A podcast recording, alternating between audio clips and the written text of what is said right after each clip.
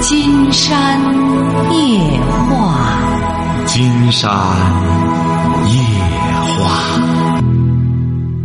晚上好，听众朋友，我是您的朋友金山。金山夜话的微信公众订阅号是金山白话，金山夜话的官方微博是新浪和腾讯，都是金山夜话博主。喂，你好，这位朋友。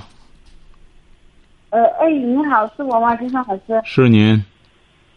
哦，你好，呃，就是很激动，终于接通你的电话了。啊，好好，您是哪儿的？嗯。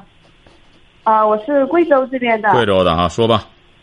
嗯，就说我现在有一个事嘛，就是，呃，现在我和我的婆婆，然后还有我的小叔子，就是很难相处这种。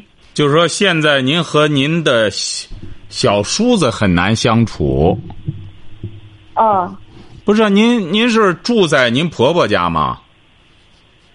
不是，我之前是呃，我之前现在我没住了，现在我就说，呃，我和我老公已经到县城了工作了，然后他没之前我没有工作的时候是在老家嘛，我我在老家跟他们生活也有。啊，不是，我就想我们单刀直入说问题，就是说你现在不是说和谁难以相处？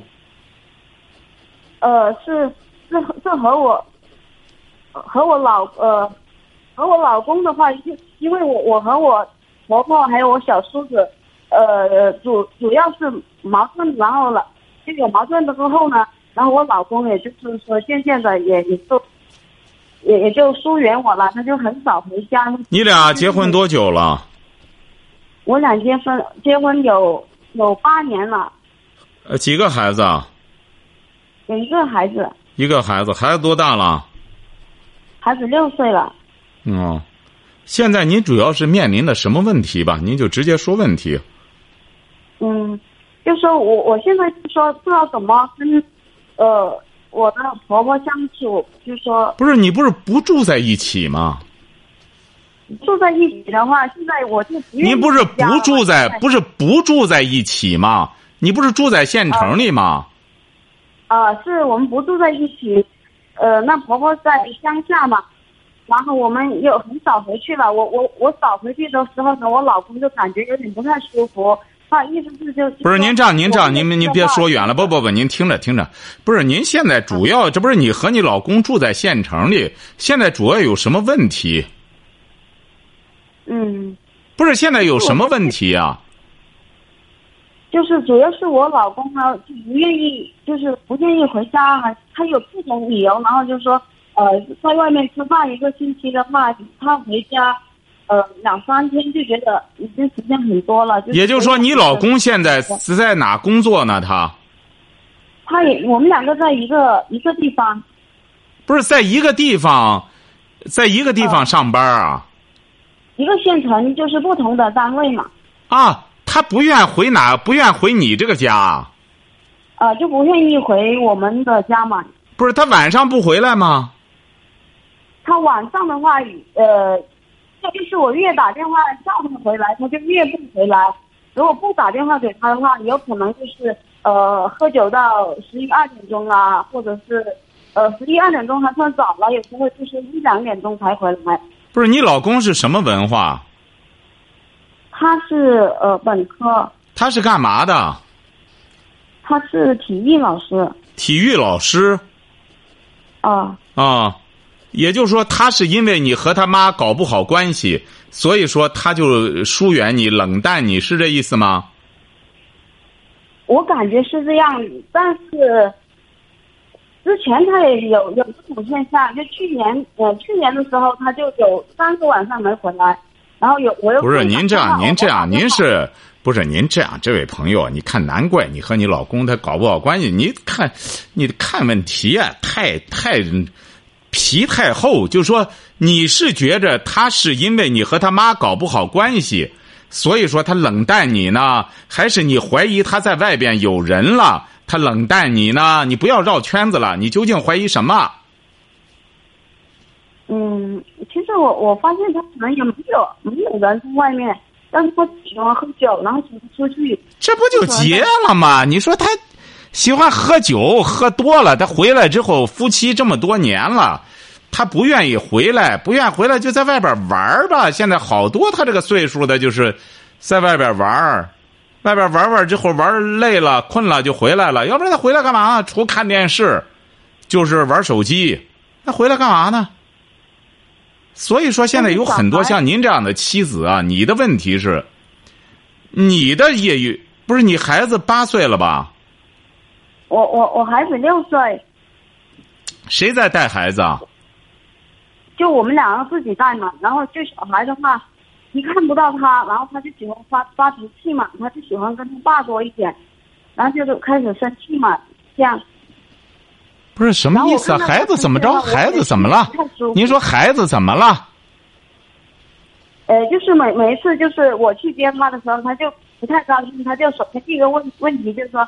爸爸去哪里了？啊，这个你跟他爸爸说，你让他给他爸打电话，让他爸接他。你给拿你电话给他爸接，让他来接就行了。那以后就是他爸爸接，他愿和他爸爸在一块儿，你让他爸在。这这孩子到三岁之后就愿和爸爸在一块儿，那你就给你就别去了，不就得了吗？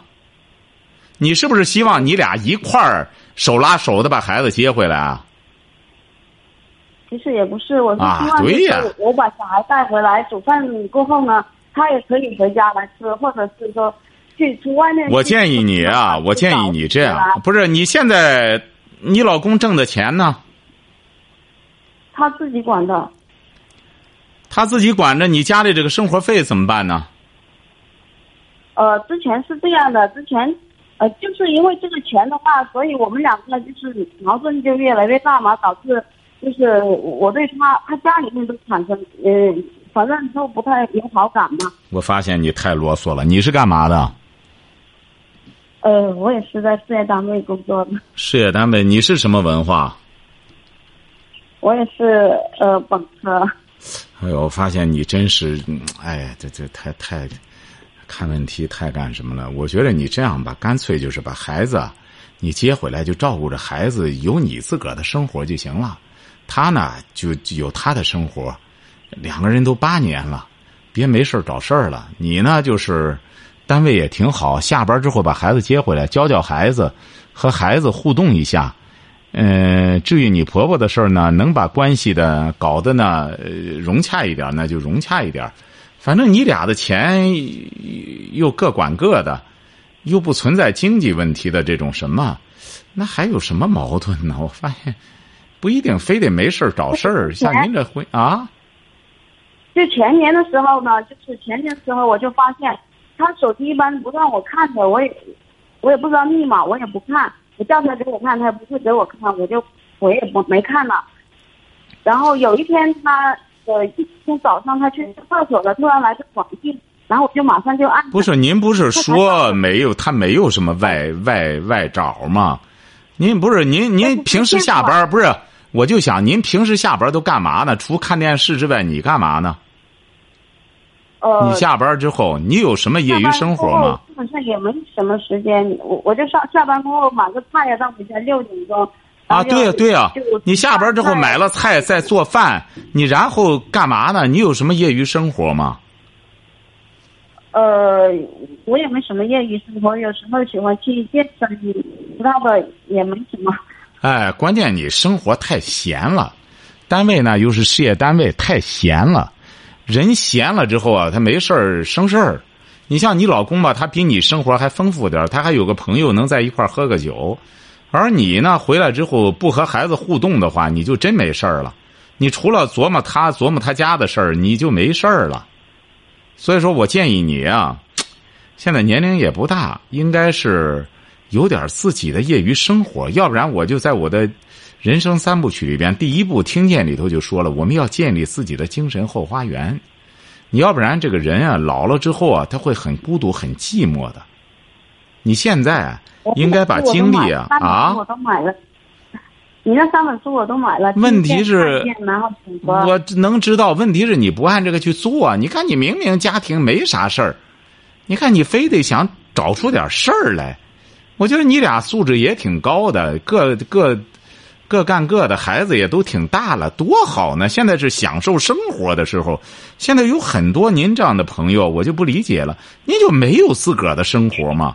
阅读也好，什么也好，你都接受过良好的教育。哎，他不在家，孩子安排完了之后，孩子做他的作业，我自个儿躺那之后，呃，干点我自个儿喜欢的事儿，这是至关重要的。现在赶快培养点情趣爱好，将来岁数大了之后吧，自个儿在个屋里也能待住了。嗯。哎，你现在关键这心里面过不去的一个坎就是。呃，就是我我我就说那一次我看到那短信呢，是一个信呃是信用社催款的一个一个短信，就是说您欠银行的六万呃多块钱的第一个季度的利息。那这不很简单吗？金山不是反复说过吗？如果要是经济上，你担心没有共同财产，弄一个共同债务的话，这一方面呢，你最好是或者说他就是欠了债，他也不扣你的。他欠了债，他又没干什么，他又没有这种前科，或者他欠债了扣你的，反正夫妻之间就是这样。像虽然说不不欠我的，但是现在我们两个就是前两年我们两个房子都还没买的，然后就我就觉得非常生气嘛，然后房子现在怎么着？房子还是按揭的？呃，房子是按揭的嘛？谁每个月交这个什么？呃，就是，就是我发现他欠款之后呢，我我就就没管了，然后就不是现在房子谁在交按揭款？你这个人老回避问题。我老公。对呀，你这个人老回避问题，我发现你真是你，就是人家在交按揭款，这不很简单吗？嗯。对呀，就千万不要没事找事儿。我建议您这样，这位朋友哈，你呢，现在的问题在于你，他交着按揭款。他回来就说白了，我觉得他回来之后，我冒昧的讲，他回来之后和你真没什么可说的，太乏味了。你绕来绕去的，光绕圈子。你你你你这样，你你只有怎么着呢？你看，你有我那三本书的话，你看看我那个听见，你要有你的精神花园。这个人就是这样，男女之间在一块儿，他得有聊，他才愿意在一块儿聊。我我建议你看看林徽因和这个徐志摩的这个经这这这个经历故事。他俩为什么徐志摩那么多女孩子崇拜他？他有的是女孩的资源，他为什么能够跑到郊区去陪着林徽因聊天林徽因那时候在北京的郊区休养，身体不好，他能够跑到那儿去，他两个人能够聊到晚上两点多。为什么有话题，很愿意去聊诗歌呀、文学呀？你看他两个人，真是两个人，应该说没有别的关系，他就是怎么着呢？就是金山说的那个精神花园的共享，晓得吧？其实我也很很想要这种生活的，就是我们两个的状态，就是说，你也可以有你的蓝颜知己呀。我这不，你看讲，你这脑子都转，你也可以有一个。徐志摩这样的蓝颜知己啊，人家他俩没有两性关系，两个人就是对话剧、对诗歌、对文学感兴趣。徐志摩的创作的东西愿意讲给林徽因听，林徽因也的确是欣赏他的才华。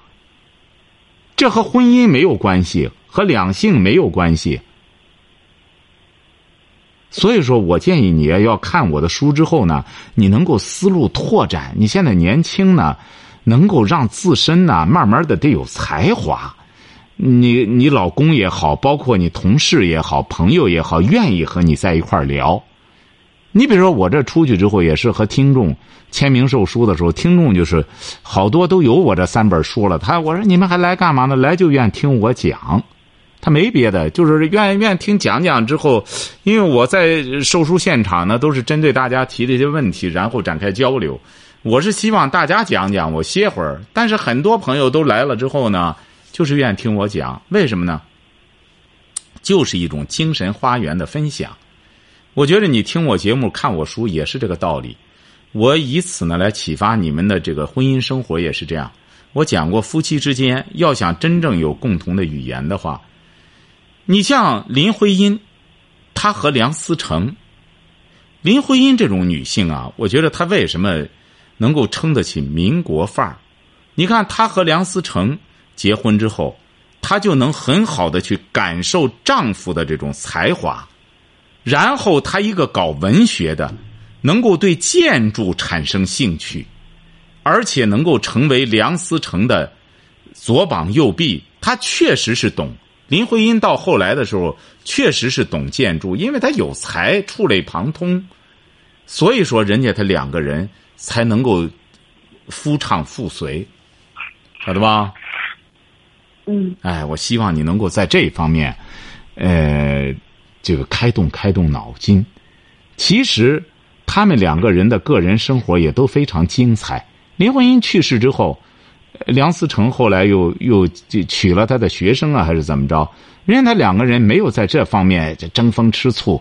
尽管现在有人也说他俩演话剧，梁启超很生气什么的，但毕竟人家大面上还都是能过得去的。哎，所以说我建议你呢，往高端，你俩都受过良好的教育，往高端，往这个呃更高的境界去拓展，而不是由嗯醋瓶子改醋坛子，咕咚咕咚喝下这个，就档次太低了，好吧？我建议你好好领领悟一下哈。再有什么问题，我们再交流哈。好了，再见哈。呃，就是、现在我就说我我都不知道怎么跟我婆婆相处。我希我希望你不要管你婆婆了，你多读书吧。你婆婆的事儿你不用管但。是我我我可以感受得到，就是我老公比较孝顺嘛。要我不回去的话，他心里面有点不舒服，然后他就，然后他那你要和你婆婆处，我我希望你这样，你就回到你你你婆婆家之后，你少说话，干活就行了，就这么简单。少说话，多干活就行了。嗯，现在我都感觉我都怕去了，我都不想去了，就是什么什么什么，我没听清，怎么着？我现在就说我都不不太想去了。你不想去，嗯不想到他家里去了？不是，你不想到你婆婆家去了？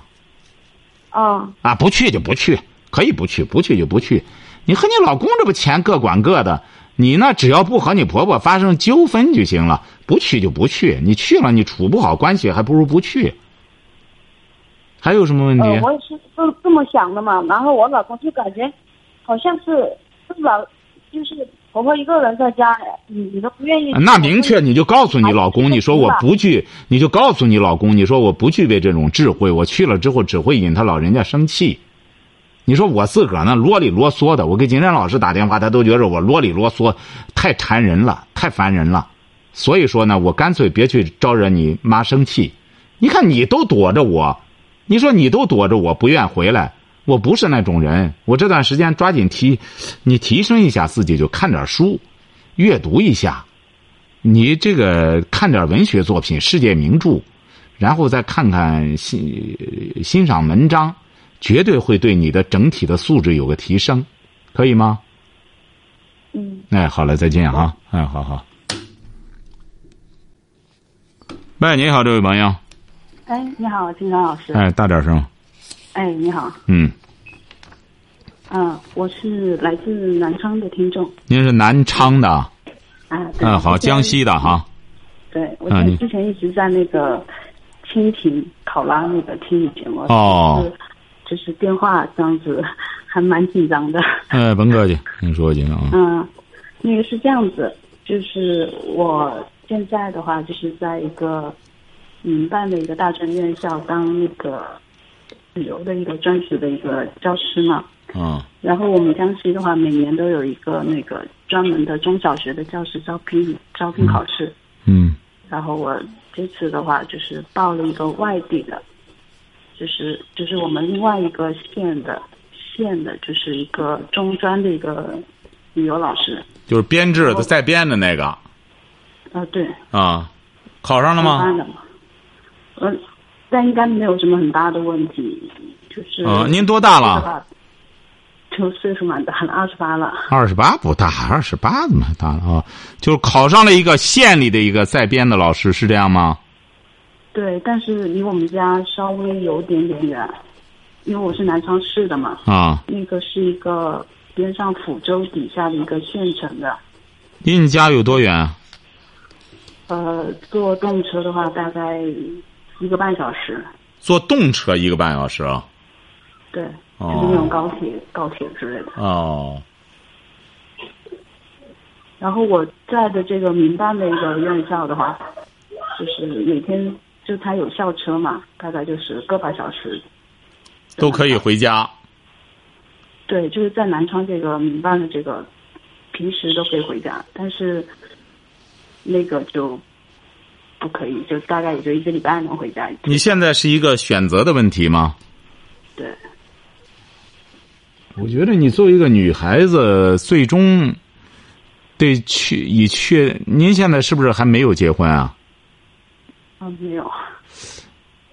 你恐怕得以确定这个家来干什么？如果要是您，比如说，您无所谓，您就到那县城里去，那意思有缘分到那儿找对象也成，或者是你将来安家想安在南昌，那这样的话，我觉得你比如说你这个年龄要到一些县城里边，他们那边就真算就大点儿的了，是不是啊？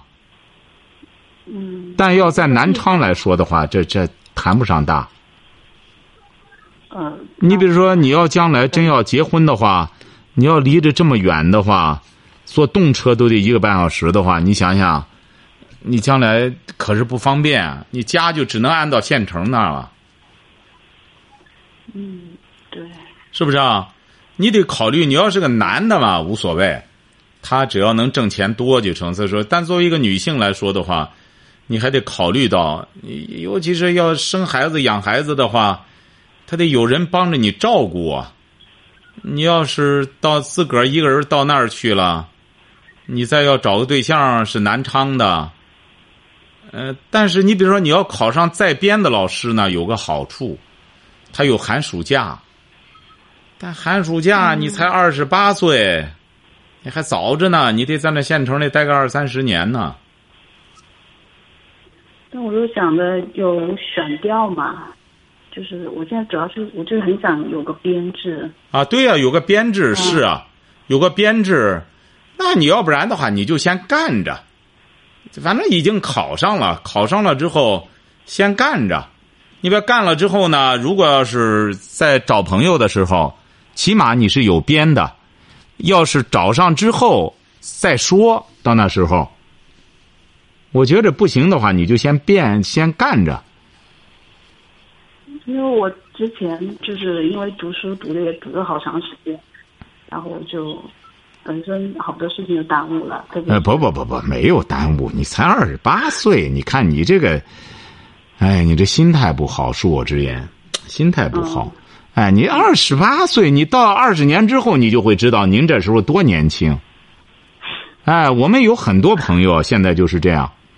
二十八岁了，老比那十八的，是不是啊？你比那六十八的，你得年轻多少？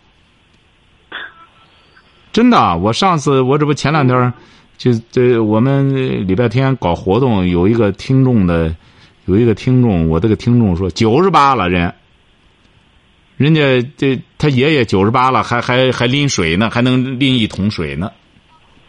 所以说你呀，现在得这。考虑到享受人生，你相比之下很幸运了。现在说白了，工作是首要的。为什么呢？这个生存啊，首先得考虑到生存啊。因为我父母的话，您是想我让我考这个有编的。父母什么？父母什么？您得把话说清楚了。父母希望你考有编的。对。啊，这不你现在考上了吗？再者说了，真要去南昌一个半小时的火车也不远呀，动车有通动车的话，是不是啊？是远，但是还是不方便嘛。是我我知道远，当时因为我报考的时候，我也我选了好多地方，有些好多地方有一下但他这个事儿啊，他这个事儿是这样，他没有十全十美的事儿，是不是啊？嗯，是。哎，你比如说，现在有很多年轻朋友都是这样，考编的吧，甚至有的都考出省去了。没办法，因为那个有编呀，他有编之后有保障啊，各种待遇什么的都有表保障啊。你这相比之下，你还没考出省去呢。你比如金山知道有些听众为了考个编，都考到别的省去了。他考上之后，他确实觉得有编就是好啊。其实我们现在啊，嗯要是回忆一下三十年前那时候大学毕业啊，也都是跨省分配，没有说你是哪儿的把你分哪儿去。啊你只要有份工作的话，也得天南海北的分。上海的有可能分到南昌去，南昌的有可能分到上海去，北京的有可能分到上海去。他也是这样，大学毕业之后也是服从国家分配。嗯哎，只要这个编，他不会说，呃，哪个人干什么，给你个编就在你附近家附近，为什么？他这个编会越来越少的。你像你一个年轻人二十八岁，一旦弄个编之后，你起码得在那儿干三十年，你这个编就基本上别人就编不上了。所以说，现在弄个编很重要。建议你啊，不要犹豫。你要想抛弃这个编很容易，你呢就干脆就到那儿先去赴任，先去上班再说，好吧？嗯，好，谢谢。哎，好嘞，啊，祝你事业有成哈。谢谢。哎嗯，好好，好，喂，您好，这位朋友，喂，你好，金山老师吧？哎，我们聊点什么？我想有个婚姻问题咨询一下。啊，说吧，你多大了？我三十四，结婚几年啊？结婚十年，现在怎么了？现在就是没法沟通了。你是什么文化？初中，你对象多大？他比我大一岁，三十五，几个孩子？两个。他什么文化？他也是初中，嗯，他是干嘛的？他是在物流厂干活的，上班的。啊，你俩要沟通什么？就是咱今年过了年，他就想和我离婚，不愿和我过了。啊，说说的具体点儿。嗯，去年我误会的误会过他，他就老是放不下去，拿个过去是。他现在今年提提出了离婚。你还有第三句话吗？和你沟通什么呢？你也是吃冰棍拉冰棍没话，他恐怕也是这种没话。你说你俩要沟通什么呢？你还误会他，误会他是不是勾搭别的男人了？啊，是，他外好玩手机，好聊天。啊，是啊，你看，你俩不玩手机，你不玩手机，你干嘛？我估摸着你大部分时间也是玩手机。哦，对。哎，你俩你说你不干这个，你干嘛呢？你俩沟通啥呢？就是现在金山和您沟通吧，沟通啥？有有什么可沟通的？我的婚姻怎么还能还能过下去吧？能过？你这你那孩子谁看着呢？俩孩子，孩子父母看着呢，你俩为什么不看孩子呢？就在外边挣钱嘛，这不是？你要挣钱干嘛呢？挣钱就是闹离婚吗？哦，不是，啊，你挣钱的结果是怎么着呢？挣钱养家。不你养家嘛，这不家马上就要掰了吗？你现在还意识不到这个问题吗？你俩要在村里，就是在你们那那个地方干的话，老婆生的干的话，带着孩子干的话，就离不了婚了。你俩都在外边自由自在的耍着玩儿，你说你这家也，他要不要无所谓呀、你俩在一块儿打工吗？我在一块，我在济南，他在我们当地。那你说这有什么可干什么的呢？本身也不，这婚姻本身就是名存实亡，孩子也不管。你在他在当地，你还跑出来？你在当地，你说你俩管着孩子，他哪有心气儿和你离婚啊？你俩要再管着孩子的话，他也没多少时间去鼓捣手机呀、现在说白了，教育孩子的同时，其实更重要的是教育父母。要不然这父母闲的没事儿，就只有出轨和闹离婚。金山发现现在就这么一个情况，凡是真是陪伴孩子的，那人家就没这些事儿。你看刚打电话的这个，人家他爸爸他妈妈都是又帅又漂亮，人家工作也好，但人家的女儿一直他两个人带着，一直自个儿带着。爸爸每天都在关心女儿的成长。人家人家他爸爸长得还很帅，还是搞房地产的。你看，人家也有钱。人家不是整天光盯着钱，首先要陪伴孩子。所以说，这位朋友，我觉得你要根本改变的话，从你做起。回去之后把孩子弄回来，你俩呢开始陪伴孩子，接送孩子，你俩就没有那闲工夫闹离婚了。尤其是你老婆，想根本解决，想根本解决问题，这就是根本解决问题的方法。你也没有功夫怀疑他出轨，因为两个孩子他也没有功夫出轨。像现在这样的话，我觉得他要不出轨，他就有病。干嘛呢？孩子也不用管，整天弄这个手机，上面全都是点火的，手机上乱八七糟的光腚什么玩意儿的，看完了之后你上哪儿泄火去？你俩也不在一块儿，一摇就有男的有女的，你看金山芬达上整天净这个，哎，挺好的，同居着挺好的，又在网上不一定认识谁了，又睡去了。对呀，我说这个这不是很资源这么方便，哎。想根本解决很简单，首先你俩把家扎起来。回去之后把孩子接回去，好好的这个教育孩子，哦，管孩子，然后想保留这个啊，必须得回家一块嘛，得对一块儿，必须得把孩子接回来。这个家，你说孩子你爸妈管着，你俩正好在不大不小的这年龄。吃饱了喝足了，他不人闲生是非，饱暖思淫欲吗？他必然会这样的，晓得吧？这自古以来人都是这样哎，这人闲的没事了，他就容易生是非。你尝试一下。他他不听我的。你先回去把孩子接回去，把孩子接回去。你县城，你这个有机，你俩有房子吗？呃，这我们是农村的，有家里有房子。家有房子就就接接回房子，然后开始带着孩子过，你试试吧，就这唯一的办法哈。好嘞，哦，再见让他回家啊。哎，对对，好。瞧见了吗？这就是两个家庭的比较。为什么金山让有些朋友要听节目呢？就这么简单。大家看看这两个家庭。人家那个搞房地产的也讲了他当年的成长经历。他给我讲了，他爸爸尽管是复旦大学毕业的，但是他爸爸很早就去世了。就这个小姑娘，她爸爸是老大，在家里很早就开始担负起家里的这个呃劳动来挣钱。他也没没上多少学，后来就开始工作，又又开始干什么之后，这是后来又开始就开始。经商啊，什么这经营啊，什么这样干起来的？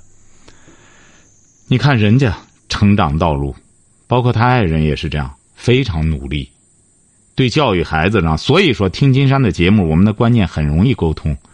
你看，像刚才这位朋友，恐怕都是临时抱佛脚，孩子也不管，整天拿工作说事儿，出来打着工，下班之后回到嗯就租房子里，除了看这个看手机之外，没别的事儿干。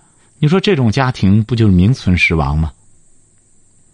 而人家那种家庭，本来我是参加活动，祥源果树的活动，但人家妈妈和女儿一听说金山去了，立马带着赶快过去，就想交流交流。你看这女儿也是，也很懂事儿。你看，就报个喜信儿之后，就就行了。因为我是就我觉得这么努力，我说真考上之后给我报个喜信儿，你看人家就想着给我报个喜信儿。所以说这个就是孔子说的“事在人为”。我们有些朋友啊，当你比如说自个儿这个倒霉了那个倒霉，想想是不是都是事在人为的结果？好，今天晚上金山就和朋友们聊到这儿。